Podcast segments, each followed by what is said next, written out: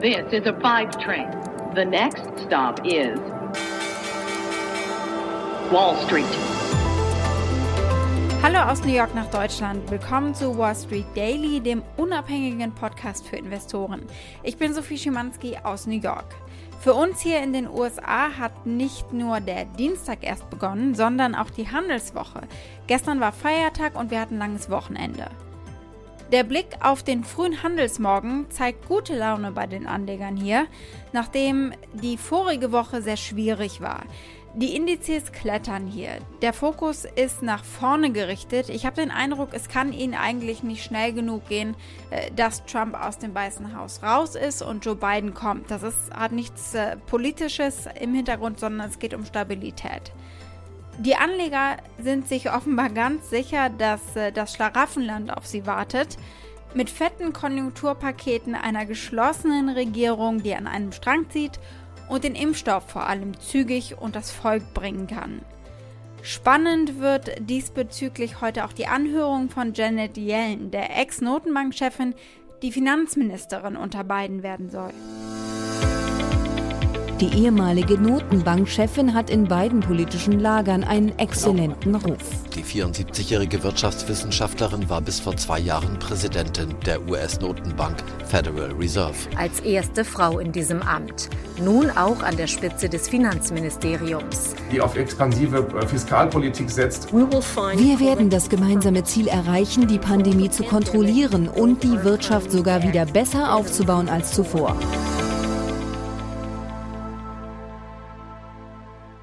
Themen, die wir heute besprechen. Als erstes die Anhörung eben von Janet Yellen.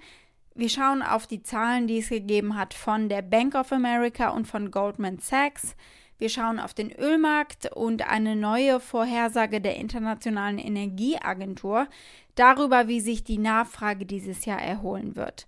Und die Aktie des Tages ist Netflix. Die melden nach Schluss Quartalsergebnisse.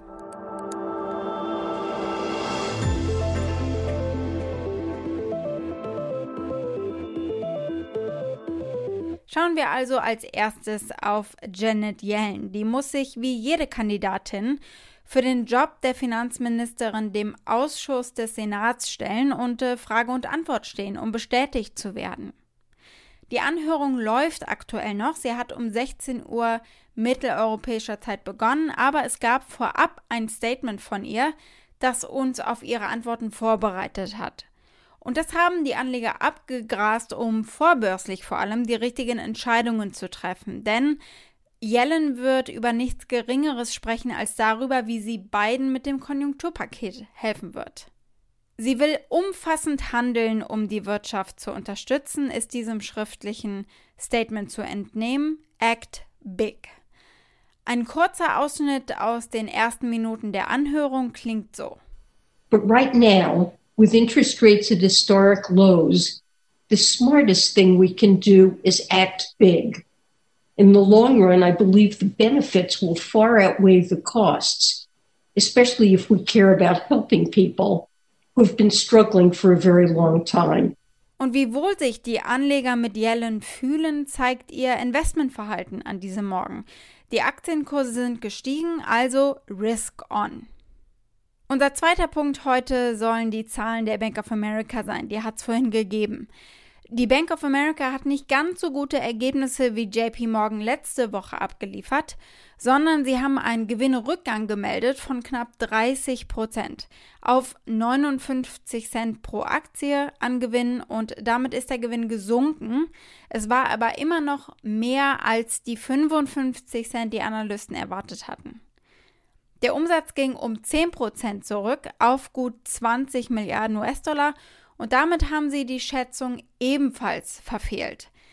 Die Story dahinter kennen wir schon von den anderen Banken. Das teilweise Abbauen der Risikovorsorge hat sich positiv aufs Betriebsergebnis ausgewirkt. Es hat einfach nicht gereicht, trotzdem aber. Und es gab noch eine Pressemitteilung der Bank of America vorhin, die den Aktienpreis eigentlich auf lange Sicht stützen dürfte. Sie werden Aktien zurückkaufen. Ja, sie dürfen wieder, das hat die Fed ihnen im Dezember erlaubt.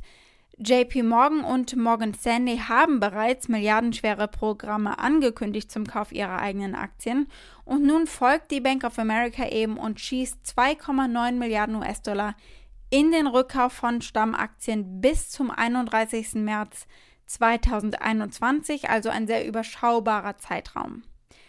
Die Aktien der Bank waren in 2020 um 15 Prozent gefallen, nach den Ergebnissen heute Morgen fällt die Aktie aktuell. Die Bank of America hat einen bekannten Unterstützer bzw. Anleger, nämlich Warren Buffett, die absolute Wall Street-Legende. Der hat andere Banken in 2020 abgestoßen. Nicht so die Bank of America, da hat er seine Position sogar noch äh, ausgebaut und besitzt nun etwa 12 Prozent der ausstehenden Aktien. Im September hat der CEO der Bank of America, Brian Monahan, auf CNBC das hier über die Unterstützung von Warren Buffett gesagt. Well, I think Mr. Buffett's been a great supporter of ours, and he continues to uh, put his money where his mouth is. This is the best banking franchise in the world, the best company, and he continues to invest heavily in it, and we welcome that. And by the way, we have a lot of capital buyback stock, and as soon as the clarity comes that we can do that, we're going to be in the market too. Und nun ein Blick auf den Konkurrenten der Bank of America, auf Goldman Sachs. Auch von denen gab es Zahlen vorbörslich. Die Erwartungen an den Goldman CEO David Solomon waren sehr hoch. Goldman Sachs war wieder ein Beispiel dafür, wie eine Bank letzten Endes profitiert hat von der Krise oder zumindest das Beste daraus gemacht hat. Warum, das dürfte euch gleich klar werden.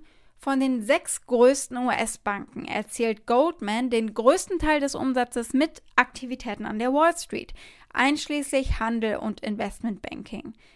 In den letzten Jahren war das ein Nachteil für das Unternehmen, weil das Privatkundengeschäft die Rekordgewinne der Branche vorangetrieben hat. Nur in Zeiten, in denen Aktien oder andere Anlageformen wie heiße Kartoffeln über den Tresen gehen, macht eine Bank natürlich damit viel Geld mit diesem Handel. Und so übertraf die Bank äh, heute Morgen die Erwartungen der Analysten hinsichtlich Gewinn und Umsatz im vierten Quartal aufgrund der starken Leistung der Aktienhändler und der Investmentbanker im Unternehmen. Die Aktienhändler haben gegenüber dem Vorjahr einen Umsatzanstieg von 40 Prozent erzielt und die Einnahmen aus dem Investmentbanking sind um 27 Prozent gestiegen. Angesichts der offenbar sehr lockeren, ziemlich verantwortlichen Homeoffice-Politik, die CEO David Solomon gleich eingeführt hat als einer der ersten an der Wall Street äh, in der Pandemie, umso erstaunlicher, dass die Ergebnisse und die Produktivität da so gut waren. Eine New York Times Reporterin hat auf CNBC erzählt, dass viele der Trader von ihnen ihre Trading Terminals zum Beispiel im Badezimmer aufgebaut haben oder am Schreibtisch ihrer Eltern. When the crisis hit, he was one of the earlier CEOs on the street to send people home, few or no questions asked, outfit them with landlines and, and terminals and things. And people, as you know, were literally trading from a bathroom at their parents' house potentially or at a childhood desk at some other family home. So they were all over the place, but they managed to make it happen, obviously, when you look particularly at trading, but also uh, on the investment banking side at financing. Die Bank hat konkret einen Gewinn von etwa 12 Dollar pro Aktie erzielt, womit die Schätzungen von 7,47 Dollar pro Aktie definitiv äh, absolut zunichte gemacht worden sind. Gucken wir auf das schwarze Gold und auf eine neue Einschätzung der Internationalen Energieagentur aus ihrem Monatsbericht, den es heute gegeben hat. Die Agentur geht davon aus, dass sich die weltweite Ölnachfrage Anfang 2021 erstmal langsamer erholen wird, äh, als sie das angenommen haben, bevor es dann in der zweiten Jahreshälfte zu einem stärkeren Comeback kommen wird. Der weltweite Verbrauch dürfte sich um 5,5 Millionen Fässer pro Tag erholen, sagen sie. Die jüngste Prognose der Agentur liegt damit unter den vorherigen Schätzungen zurück. Aber sie glauben eben, dass es in der zweiten Jahreshälfte besser wird, dass mehr Öl nachgefragt wird, weil die Impfungen eben dafür sorgen, dass die Wirtschaftstätigkeit rund um den Globus wieder zunimmt. Die Agentur erwartet dann auch, dass die weltweite Ölversorgung in diesem Jahr um 1,2 Millionen Fässer pro Tag steigen darf, ohne dass es zu starken äh, Preisabstürzen kommt. Der Commerzbank Rohstoffexperte Eugen Weinberg hat in einem Interview mit dem Aktionär Ende letzten Jahres das hier gesagt. Also man muss wirklich durch die aktuelle Krise hindurchschauen können, damit man ja das Licht am Ende des Tunnels erkennt.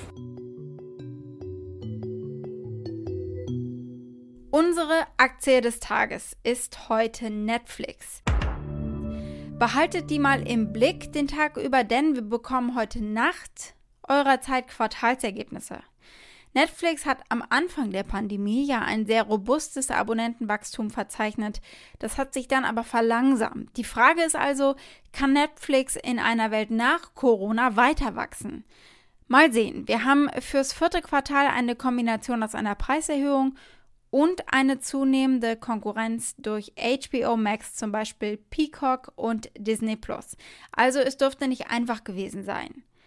Der CEO Reed Hastings hier beim Earnings Call im September sagt, die Pandemie wäre auf lange Sicht nur ein Blips, eine Fußnote in der Geschichte.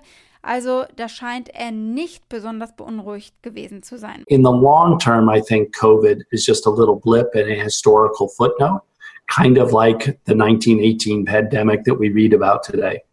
Netflix prognostiziert für das Dezemberquartal 6 Millionen neue Abonnenten gegenüber nur 2,2 Millionen neue Abonnenten im Quartal im September.